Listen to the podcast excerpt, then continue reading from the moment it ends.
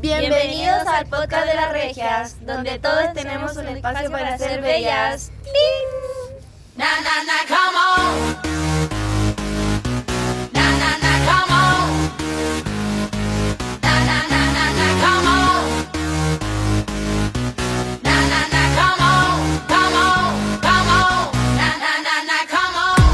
Empezamos entonces con nuestro podcast en vivo de las bellas siendo las 7 de la tarde en punto aquí en Santiago de Chile. ¿Cómo nos sentimos hoy, chiquillas? Bien. Qué bueno, me alegro mucho, porque hoy tenemos un invitado muy especial. Es egresado de la USACH y con ustedes tenemos al profesor Gustavo Andrade. Hola chicas, buenas tardes. Mi nombre es Gustavo Andrade y soy profesor de historia egresado de la USACH. Y actualmente me encuentro haciendo una investigación de los pueblos indígenas de Chile y América. Bienvenido. Bienvenido. Bienvenido, profesor Andrade. Es un gusto tenerlo en nuestro capítulo de hoy para contar la leyenda de los aztecas. ¿Les parece si empezamos con la sección 1 titulada El dato curioso? Sí, Muri, ¿te parece empezar a ti? ya. ¿Ustedes conocen a los aztecas como aztecas o mexicas? Como aztecas. Ya, porque ellos a sí mismos no se hacen llamar aztecas, sino que se hacen llamar mexicas. Qué interesante. ¿Usted, profesor Andrade, sabía sobre esto? Sí, lo sabía. Mm, Bueno, los mexicas tenían un dato súper curioso, que es las chinampas. ¿Alguno conoce las chinampas que no sea el profesor Gustavo, ustedes dos? No. Bueno, las chinampas eran pequeñas islas artificiales y construidas en un proceso de recuperación de tierras, donde se cultivaban vegetales y flores con un sistema de riego llamado acueductos, ubicadas en Tenochtitlán, aunque hoy en el lago Xochimilco se encuentran. Son consideradas un patrimonio de la humanidad, eh, según la UNESCO y el Estado de México. Wow, Muri, tu dato me parece súper importante porque es algo que caracteriza mucho a los aztecas y de hecho es algo que se enseña mucho durante la básica de los colegios. Exacto. Y por eso quise traer este dato curioso, ya que es una de las pocas cosas que, al menos en mí, quedaron grabadas desde el colegio. Me parece genial. ¿Qué opinas tú, Vale? Me parece súper interesante recalcar el hecho de cómo funcionaba la agricultura en los aztecas. Bueno, Vale, después de tu opinión, ¿te parece a ti seguir con tu dato curioso? Sí, yo quiero dar mi dato curioso, eh, partiendo de que los aztecas creían que los animales eran súper sagrados y que al nacer se les asignaba un nahual. Pero, ¿ustedes saben qué es un nahual? No. No, la verdad es que no. Ya, un nahual es un guía espiritual en forma de animal, que lo acompañaba durante toda su vida eh, y sabiendo lo valioso que eran los animales para ellos, les voy a comentar mi dato de la semana. Ellos crearon un zoológico, o más bien Moctezuma II. En este zoológico se cultivaba mucha flora y se tenían animales en jaulas gigantes de madera. Eh, los cuidaban entre 600 personas estos animales y algunos de ellos eran considerados veterinarios en la época. Se dice que los tenían en el zoológico para investigaciones y sacrificios, y por lo que se sabe, existía un lugar especial para los animales sagrados. Y este zoológico estaba dividido, según lo que investigué, en varias partes, como animales normales que no eran sagrados, los sagrados y algo súper curioso para personas. Personas con rare- rarezas, porque ellos lo mostraban como un orgullo de tener seres extraordinarios en su pueblo. Luego del dato curioso de la Vale, me gustaría preguntarte a ti, Muri, ¿qué opinas sobre lo que nos acaba de comentar nuestra compañera? La verdad es que encuentro súper eh, discriminante. Por ejemplo, me pongo en el lugar de la gente que quizás nació con al- alguna malformidad, etcétera. Eh, siento que igual es como súper discriminatorio el tema de que te tengan ahí casi que en una vitrina para que te observaran. No sé, no lo encuentro tan correcto. Claro, o sea, si lo vemos desde un tiempo actual, quizás, es algo que por la sociedad no estaría bien visto, puesto que igual si lo pensamos, la medicina de ese tiempo no era muy avanzada para ese tipo de cosas y no se reconocía lo que era, como por ejemplo las enfermedades, o que había gente que podría tal vez nacer, eh, que podría tal vez nacer eh, con alguna malformación o algo así. Pero igual como nos contaba la Vale, ellos lo hacían como una forma más que nada de apreciación hacia la diversidad que tenían los aztecas, ¿o no? Claro, en cartas que los españoles mandaban a España, se decían que para los aztecas ellos lo veían como un orgullo tener esa gente con rareza, no como algo malo, así como, hoy miren esta gente así fea, por así decirlo, sino como, miren mi ser extraordinario que yo tengo en mi pueblo. Eso es algo súper admirable porque hoy en día puede que eso se discrimine y no que se admire dentro de la sociedad después de todo. Pero bueno, cerrando con ese dato, eh, yo voy a hablar sobre el mío, que se trata más que nada de los sacrificios y que este acto fue algo súper eh, determinante para las civilizaciones de la época, ya que se ejercía mucho. Eh, en los sacrificios humanos se mataban a víctimas en rituales para apaciguar a los dioses por si habían sequía o epidemia, aunque también para favores o victorias contra los enemigos, estamos hablando de guerras y ese tipo de cosas. Los aztecas principalmente lo hacían como modo de ofrendar alimento a los dioses para que ellos fueran benéficos hacia ellos y les dieran beneficios, valga la redundancia. Wow, igual súper interesante tu dato, pero bueno, antes de entrar a nuestra sección 2, cuéntanos Gustavo, ¿cuál, es tu investigación? ¿En qué estás en estos momentos? ¿En qué te estás dedicando? Bueno, Muriel, ya que eh, lo preguntas, eh, yo actualmente me encuentro investigando eh, a los aztecas en el área de su medicina, porque es algo que la verdad es muy interesante. los aztecas tenían un sistema de medicina sofisticado y diverso que combinaba elementos espirituales, mágicos y herbales, eh, donde su enfoque médico se basaba en la creencia de que las enfermedades eran causadas por desequilibrios en el cuerpo y el espíritu, así como por influencias sobrenaturales.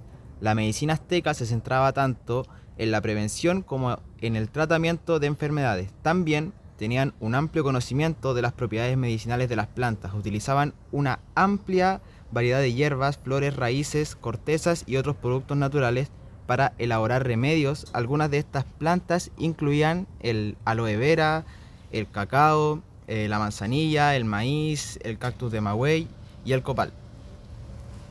Basándonos en lo que tú nos dices, profesor, eh, es algo que hoy en día igual se ve en la actualidad, por ejemplo, cuando te duele la guatita, eh, una, un té de manzanilla o hay gente que ocupa la aloe vera para mantener el cuidado de su rostro. Son diversos los, los usos que nos dejaron los aztecas, ¿o no? Eh, sí, por supuesto. Entonces, eh, la efectividad de estos métodos que utilizaban los aztecas, ¿cómo, cómo funcionaba o qué investigaste de eso?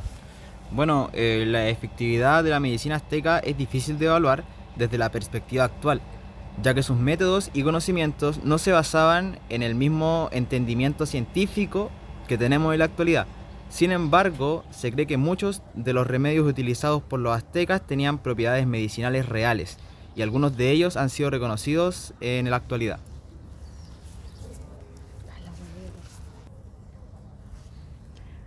Bueno, lo que nos cuentas de tu investigación es algo súper interesante y nos alegra mucho que hoy día pueda estar aquí comentándonos acerca de ello.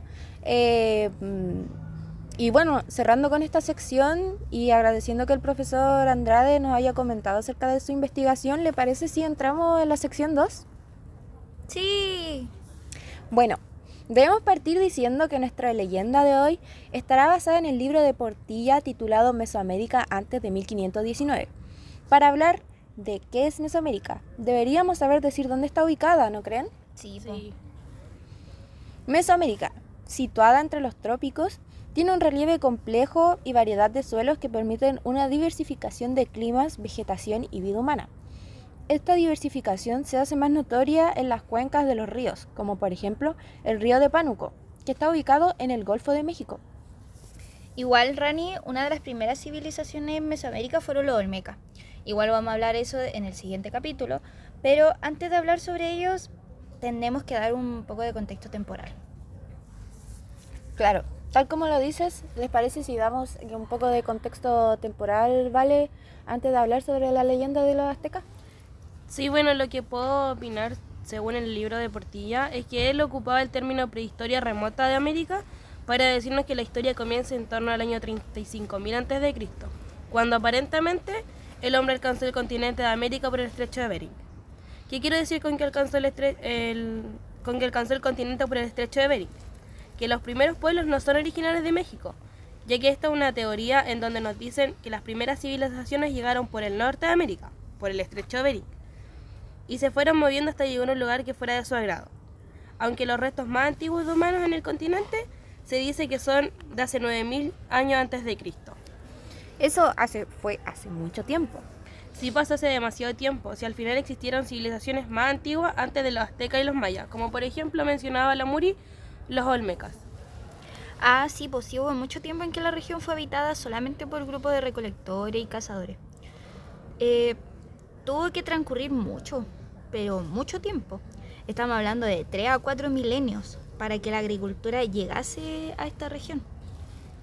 Según lo que nos dice Portilla, algunas de las aldeas que se ubican en mejor territorio tuvieron un crecimiento de la población más temprano, Pero con que las aldeas se ubiquen en el mejor territorio, ¿a qué te refieres?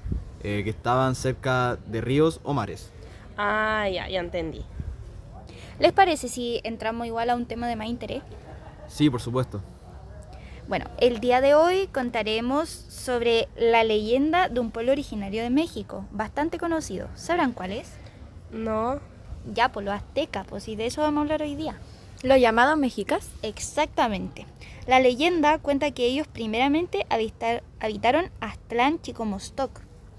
Pero fíjate, Muri, que los aztecas, antes de surgir a sí mismos como civilización, siguiendo la línea de esta historia, de esta leyenda que hoy contamos para los estudiantes que nos están escuchando hoy día, fueron sometidos a un grupo dominante llamado tlatoques, que significa gobernantes.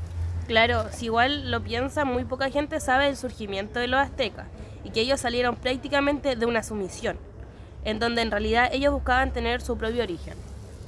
Esto igual es algo curioso porque es uno de los grupos más grandes y reconocidos de México.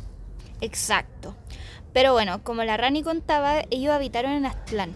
Pero luego de un tiempo, los mexicas abandonaron las tierras en busca de su independencia y se ubicaron en la, en la isla de Tenochtitlán. La leyenda dice que ellos se ubicaron ahí precisamente porque se sintieron identificados con el sol, y en base a eso crearon uno de sus dioses más importantes, que en este caso sería el dios Huitzilopochtli. Era increíble la presencia eh, de dioses en estos pueblos, más que nada porque mm, ellos eran algo en lo que creían ciegamente y algo muy característico si lo piensan. Dicho esto, eh, profesor Gustavo, ¿a usted le gustaría recalcar sobre algo o hacer alguna pregunta respecto al tema? Bueno, la verdad es que me gustaría hacerle una pregunta a las tres sobre los sacrificios eh, humanos que hacían como ofrenda a los aztecas hacia los dioses. ¿Qué piensan sobre eso? Bueno, yo por mi parte, eh, de lo que investigamos para el podcast de hoy, eh, era una creencia que ellos tenían muy, muy adentro, era algo que ellos creían demasiado. De hecho, en algunos pueblos se sacrificaban hasta niños pequeños, sacrificaban a los hijos para que los dioses los tomaran y en base a ello ellos creían ciegamente en que iban a tener una recompensa a cambio. Entonces, siendo una madre y sacrificar a tu hijo para un dios es algo que me parece algo súper igual impactante si, lo, si se ve hoy día. ¿O no, profesor? Obviamente. Muri, ¿qué piensas tú en base a esto? Mm, bueno, yo la verdad es que no estoy a favor de los sacrificios, pero tampoco vamos a, a entrar a cometer un anacronismo, ya que no, no podemos criticar su cultura. Eh, ya está escrita así y, y fue lo que vivieron, pero siento que igual poniéndonos en el lugar de esas personas sacrificadas, igual eh, es súper importante como que hasta el día de hoy sean recordados, ¿no? Exacto. Vale, ¿tú qué puedes decir de esto? Claro, eh, que para mí la religión de los aztecas era muy interesante porque ellos igual creían en el concepto de dar para recibir a los dioses.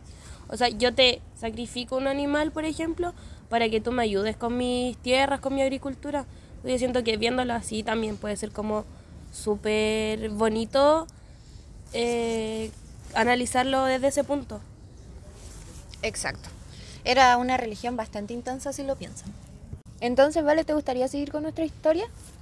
Claro, siguiendo la leyenda, eh, eh, citándolo en un contexto mucho más temporal, por ahí por el año 1426, la leyenda cuenta que estalló una guerra entre los aztecas y los tepanacas. Un poco hablando de ellos para que la gente se sitúe con nosotros, ¿vale? Los tepanecas fueron un grupo étnico que pobló la cuenca de México. Unas leyendas dicen que originaron de uno de los linajes, o más bien dicho tribus, que provinieron de Chicomostoc, al norte de México, y otras dicen que provienen de la desintegración de los toltecas, para que tengan eso en cuenta. Bacán. Entonces, sabiendo eso, en esta guerra los tepanecas caen y sus tierras son tomadas por el mismo imperio azteca, consagrando así el territorio de nuestros protagonistas. Pero ¿alguno sabe por qué los aztecas comenzaron esta misión? Muy probablemente porque los mexicas querían expandir su territorio. Exactamente. La leyenda dice que ellos comenzaron a expandir su territorio tanto política como económicamente. Bueno, para terminar la leyenda, esta cuenta que la caída de los aztecas ocurrió el 13 de agosto de 1521, luego de que fueran derrotados por los españoles, con ayuda de los pueblos enemigos, logrando el fin del imperio. Igual cuando se refiere a con ayuda de los pueblos enemigos, eran los pueblos que habitaban eh, en México y que hicieron una alianza con los españoles porque creían que eso iba a ayudar a los aztecas. Pero claramente estaban equivocados porque eh, terminó en consecuencia el fin del, del linaje azteca. Entonces, eh, cerrando esta leyenda, eh, Muri, ¿te parece dar las últimas palabras si quieres hacer alguna pregunta, eh, lo que sea?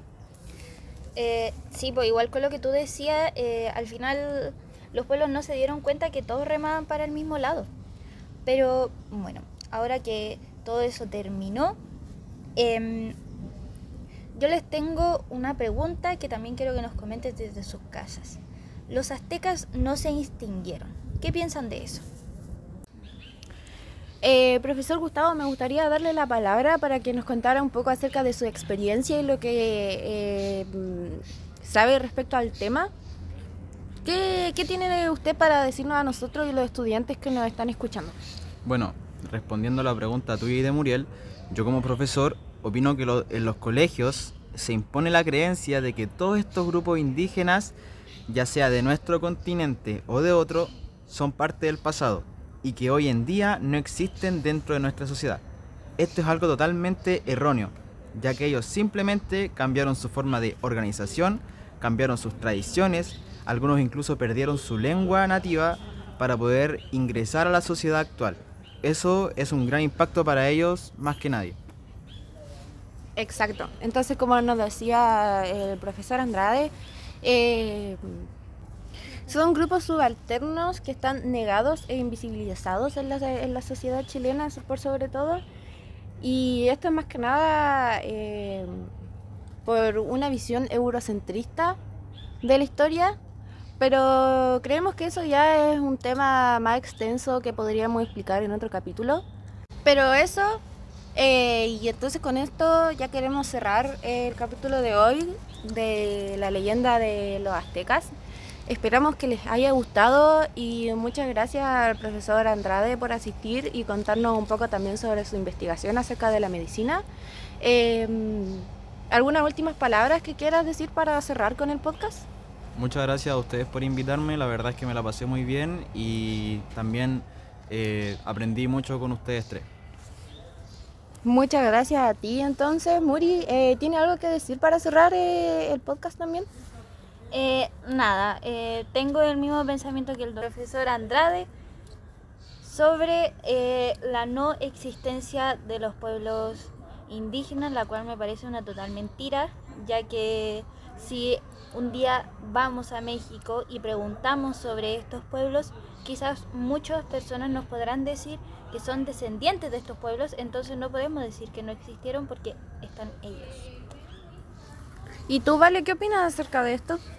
Yo opino que como nos enseñan los pueblos originarios, los pueblos indígenas en la escuela, está súper mal visto porque lo vemos desde un lado de los prejuicios los estereotipos, donde se los considera de bárbaro, como que no tenían tanta como no estaban tan modernizados y también cómo podemos ver cómo podemos ver la discriminación de hoy en día en los, a los pueblos. Bueno, eh, después de haber escuchado la opinión de todos aquí del podcast, eh, queremos cerrar eh, diciendo y concientizando a los estudiantes que nos están escuchando que eh, nuestros antepasados no han desaparecido, eh, gente con descendencia de los pueblos indígenas siguen hoy en día, incluso compañeros de ustedes pueden ser de descendencia mapuche. Y es algo que nosotros deberíamos eh, valorizar y aprender sobre ello mucho más allá de los estereotipos que nos nombran, sobre todo en el colegio, y los prejuicios que se hacen. Porque ellos actualmente no tienen voz. Porque no son escuchados por la sociedad. Son muy, están muy invisibilizados en muchos aspectos. Entonces, cerrando con esta idea y esperando que los estudiantes que nos están escuchando eh, hoy día eh, piensen sobre esto y, que les nazca a ellos también informarse sobre, sobre los pueblos indígenas, sobre todo de Chile, porque no existen solamente los mapuches, hay muchos más pueblos. Dicho esto, entonces finalizamos con el podcast de hoy y con el capítulo de hoy también, donde contamos la leyenda de los aztecas. Y no olviden que estaremos el próximo jueves a las 7 de la tarde con un nuevo capítulo. Con esto se despide el podcast de las regias. ¡Chao! Na, na, na, come on.